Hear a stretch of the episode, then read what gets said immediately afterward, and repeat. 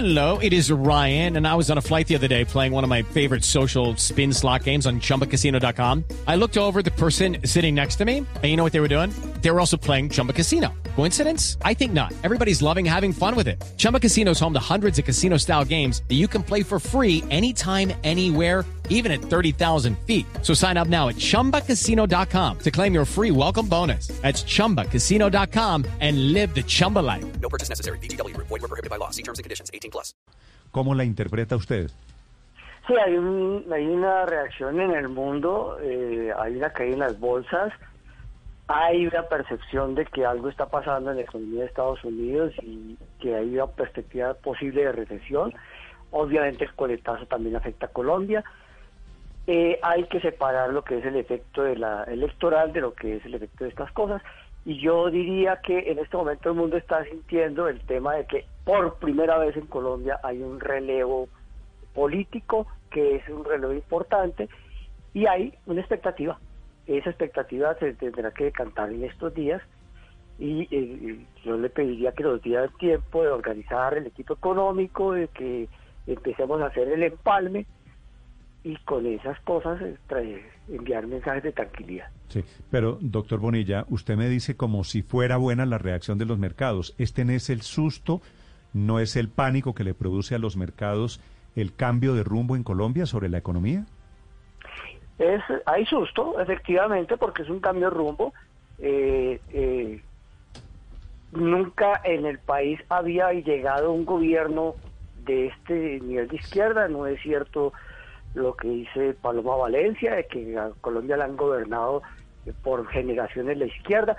Sí la ha gobernado la izquierda de la extrema derecha, que eso es otra cosa, pero no la izquierda. Entonces, por primera vez está llegando. Entonces, el punto es, eh, ¿qué se espera? No vamos a ser Venezuela, no vamos a ser Nicaragua, vamos a hacer un gobierno eh, de socialdemocracia y de eso se trata eh, de organizar. Usted calcula, doctor Bonilla, hoy o en las próximas horas vamos a conocer rápidamente el nombre del nuevo ministro de Hacienda. Step into the world of power, loyalty, and luck. I'm gonna make him an offer he can't refuse. With family, cannolis, and spins mean everything. now, you wanna get mixed up in the family business. Introducing The Godfather at ChumbaCasino.com. Test your luck in the shadowy world of The Godfather slot. Someday, I will call upon you to do a service for me. Play The Godfather now at ChumbaCasino.com. Welcome to the family. No purchase necessary. VGW Group. Void where prohibited by law. 18 plus. Terms and conditions apply.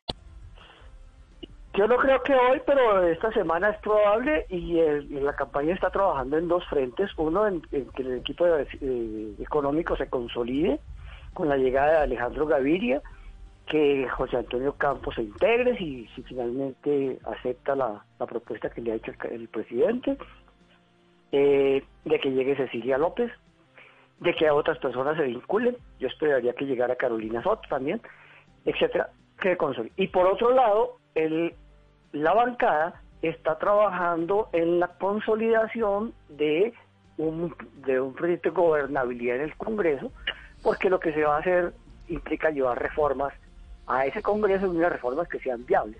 Entonces están trabajando en consolidar la bancada del pacto histórico, que consolidar la de los verdes, trabajar con comunes, trabajar con los, con los curules de paz y acercamientos con bancadas como la liberal y otras para eh, construir gobernabilidad. Do- doctor Eso está en los dos frentes. Doctor Bonilla, en la lista de candidatos al ministro de Hacienda, ¿lo meto a usted, a Ricardo Bonilla?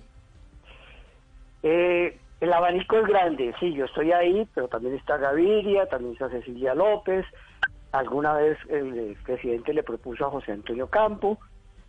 Hay más personas, eh, eh, Luis Jorge Garay está muy cerca, Jorge Iván González también ha sido nombrado. Es decir, eh, hay, de- hay un abanico y de ahí va a escoger el presidente. Hay un abanico grande. Doctor Bonilla, ¿cuál va a ser la primera reforma económica de Petro? ¿La tributaria?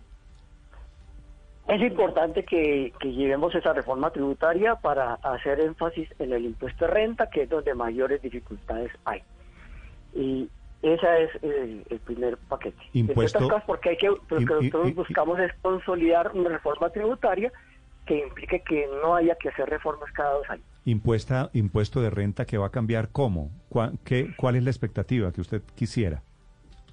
hoy el impuesto de renta tiene 80% de ingresos de personas jurídicas y 20% de personas naturales. Eso no es normal. Hay que reequilibrar las cargas y eso implica revisar tanto el impuesto de renta de personas jurídicas, reduciendo exenciones y beneficios, eh, mirando cómo se pueden reducir las tarifas efectivas y trasladar de activos e ingresos que son de personas naturales a las personas naturales como les corresponde y que las personas naturales comiencen a pagar más. Eh, esas personas naturales están en los ingresos medios y altos. No, no le entendí esta última parte. ¿Que las empresas paguen más renta, pero también las personas naturales? Que las personas jurídicas depuren sus activos y lo que corresponda realmente a las personas naturales vayan a las personas naturales y entonces las personas naturales paguen más ingresos. ¿Pero qué quiere, más qué quiere decir lo que corresponde a las personas naturales? que hoy las personas naturales de medianos y altos ingresos eh, tienen no tienen completamente identificados sus ingresos, a muchos están subsumidos en gastos de las empresas y no tienen eh, identificados totalmente sus activos, también están eh, muchos asumidos en las empresas y eso significa que una de las labores importantes de la DIAN es hacer esa depuración que contribuye a identificar qué es lo de persona natural, qué es lo de persona jurídica porque esa es la razón por la cual las personas jurídicas contribuyen tan poco en el impuesto a renta en Colombia. Estamos hablando de los cuatro mil más ricos de Colombia, que fue la cifra que en algún momento dio el presidente Petro. Eh, estamos hablando de los 4.000, pero porque ese fue el dato que dio la misión canadiense, dijo que el 1 por mil de los que declaran renta eh, tienen esas dificultades, pero seguramente cuando se depuren activos vamos a llegar no al 1 por mil, sino al 10 por mil, entonces hablaremos de 40.000 personas o algo así. Ah, subí. Cuando, Pasamos cuando de- llegamos a las 4.000, es que 4.000 es el 1 por mil de los declarantes de renta en Colombia, personas natural, que solo somos 4 millones de personas. Es decir, ya, ya el objetivo fiscal, el objetivo tributario, ya no son los cuatro mil más, sino cuarenta mil más. es, eh, eh, si se identifican los activos que tienen las personas naturales de medianos y altos ingresos mejor que lo que hoy existe, porque muchos están subsumidos en personas jurídicas, seguramente podemos llegar a más de a más personas. Pero Doctor- se trata de identificar en la parte alta de la curva dónde está eh, el, el impuesto a renta que no se ha cobrado en Colombia. Doctor Bonilla, pero las empresas igual se siguen eh, eh, quejando, se han quejado, eh, obviamente, porque eh, es nominalmente es muy alto el impuesto. ¿Cuáles son esas exenciones, si nos quiere dar usted un par de ejemplos que quedarían eh, eliminadas o, beneficios? Pues la lista de exenciones es muy alta. Cada, cada, hay muchas exenciones a nombre personal de empresas. El tema es que si uno discute exención por exención, de pronto no tiene por dónde acabar. La propuesta que se hizo en la Comisión Tributaria 2015 fue eliminemos todas las exenciones y beneficios, llevemos el, es- el estatuto tributario sin huecos a una condición de eh, regla de juego única, baja, podemos bajar la tarifa si eso se hace y ah, arrancamos en nuevas condiciones de competitividad de tal manera que las empresas tengan reglas de juego iguales. Ahí tiene un problema y es que hay unos derechos adquiridos que probablemente requieren empezar a organizar cómo se marchitan. Los contratos de estabilidad jurídica, las zonas francas, eh, los contratos hoteleros, etcétera, hay que revisar. Sí. ¿Entraría el nuevo gobierno a revisar esos contratos existentes hoy? Esa es una reforma que tiene que ir al Congreso obligatoriamente. Sí. O sea, no es una potestad del ministro de Hacienda, ni de la DIAN, ni del presidente. Es, tiene que ir al, Congreso y esa es la reforma que queremos concertar. Entonces, cuando el presidente habla de eh, empezamos a hacer un acuerdo nacional, en este caso es, aquí hay un relativo acuerdo entre las bancadas eh, verde y, y el pacto histórico, pero para construir gobernabilidad necesitamos sentarnos con otras bancadas. Sí, cuando hablamos acercándonos a eso. revisión de qué clase de acuerdos, eh, de qué clase de contratos, doctor Bonilla. Eh, en términos tributarios, Sí, eh, estamos usted- hablando de, sí, revisión de contratos tributarios, supongo. de los distintos beneficios y exenciones que existen, eh, entre los cuales están los contratos de estabilidad jurídica. Esos tienen un tiempo previsto y es eh, en este caso, cuando se apruebe la reforma, lo que va a plantearse es cómo se van marchitando ese tipo de acuerdos, Sí. porque el mejor contrato de estabilidad jurídica es una regla de juego tributaria igual para todo el mundo. Sí. Doctor Bonilla, usted dice que la reforma tributaria que presentará seguramente con prioridad el gobierno del presidente Petro va a generar ingresos a través de levantar exenciones y a generar el pago de impuestos de estratos medio altos y altos. ¿Quiénes pagarían más impuestos en Colombia en esa reforma tributaria? En nombres propios no le puedo decir. No, Eh, me, me eso- refiero, me refiero a personas con qué ingresos o con qué patrimonio. Eh, nosotros teníamos aquí personas naturales con patrimonios de más de mil millones, es identificar realmente si tienen todos los activos o no. Y cuando uno encuentra muchas personas jurídicas, se encuentra que allá están metidos apartamentos, están metidos fincas de recreo que no tienen por qué estar en las personas jurídicas. Eso realmente es de eh, ¿Y el- resorte de la persona natural. ¿El comienzo de esos son patrimonios de mil millones de pesos? Eh, sí, cómo no. Es decir, una persona natural que tenga hoy un patrimonio de más de mil millones en Colombia pagaría más impuestos. Es la propuesta de la reforma tributaria del presidente Petro. La- el impuesto de renta es de renta, es sobre ingresos. Eh, ¿Este sería sobre impuesto patrimonio? patrimonio y ese impuesto de patrimonio creemos que sí hay que, ma- hay que mantenerlo y sería a partir de mil millones y sobre todo personas naturales, Ahora, no personas jurídicas. doctor Bonilla, mil millones de pesos es un patrimonio, es un apartamento, Un apartamento. en Cedritos, en Bogotá, ¿no? ¿A usted le parece, ¿cómo esto? le parece que eso es una persona rica en, en Colombia? Ese, ese, ese patrimonio es el patrimonio líquido, o sea que tiene que descontar las deudas. Sí, pues una persona que ya pagó el apartamento en Cedritos. Eh, sí. ¿Cuánto Pero buscarían a recaudar? partir, a- a partir de ahí empieza Sí. el impuesto de patrimonio. O Hoy sea, lo tenemos así, no, esto no esto es- quiere decir, doctor Bonilla, traducción, ustedes están pensando ampliar la base de contribuyentes, poner a más gente a pagar impuestos.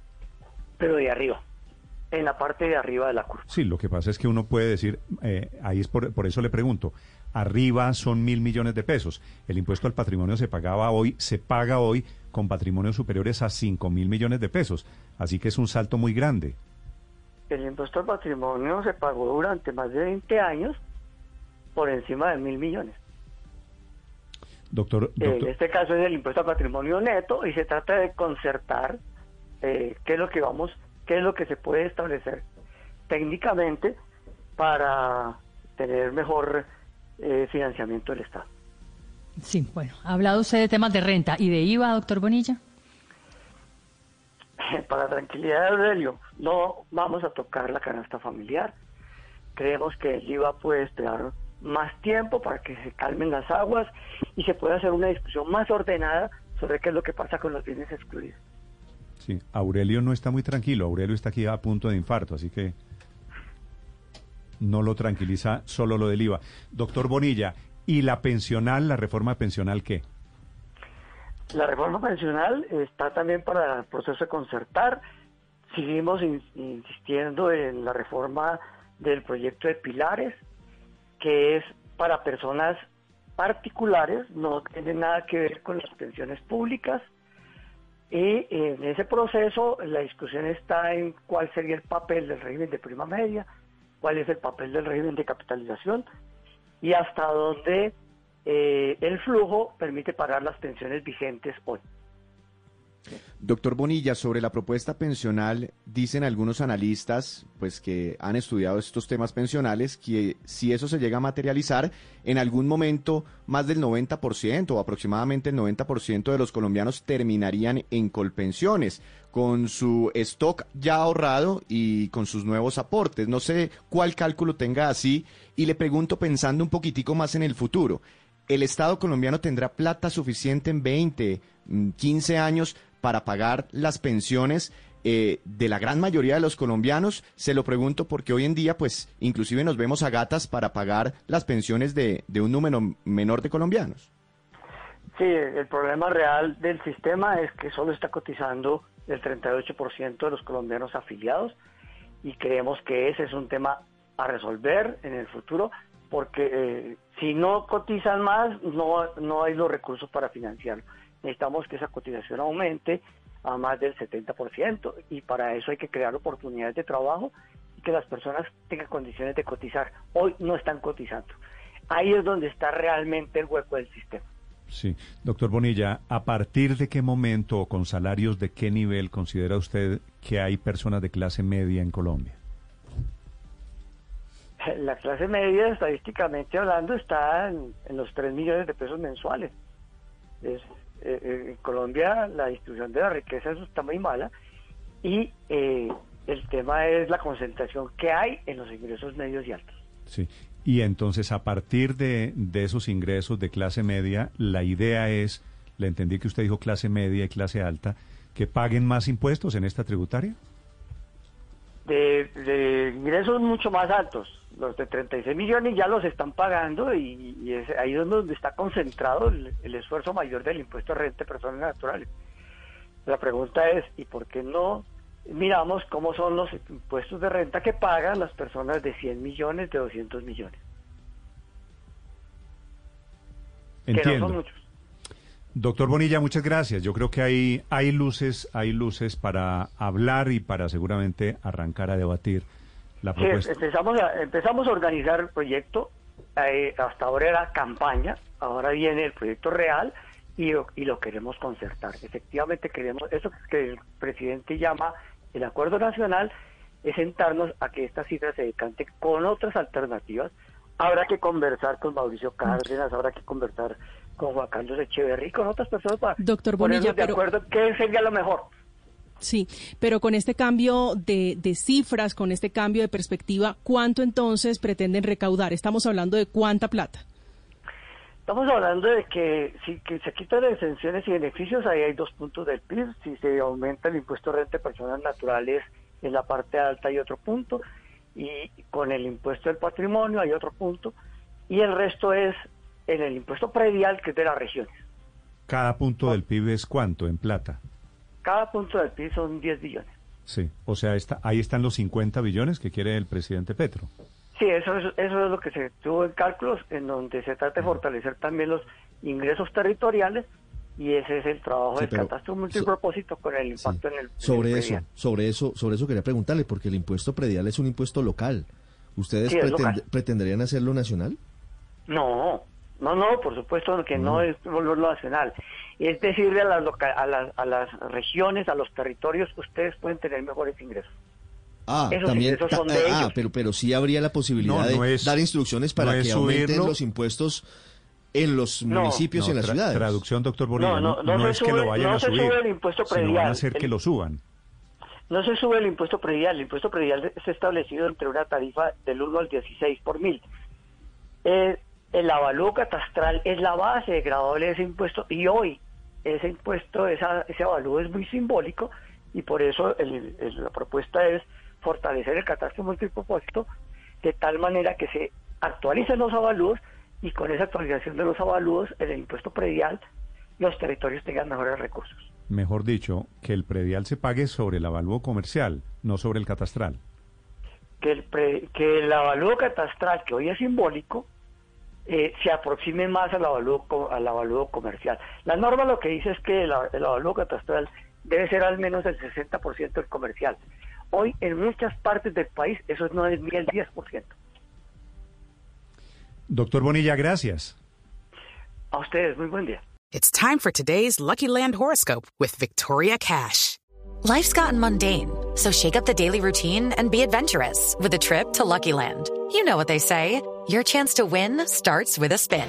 So go to LuckyLandSlots.com to play over 100 social casino-style games for free for your chance to redeem some serious prizes. Get lucky today at LuckyLandSlots.com. Available to players in the U.S., excluding Washington and Michigan. No purchase necessary. VGW Group, void where prohibited by law. 18 plus terms and conditions apply.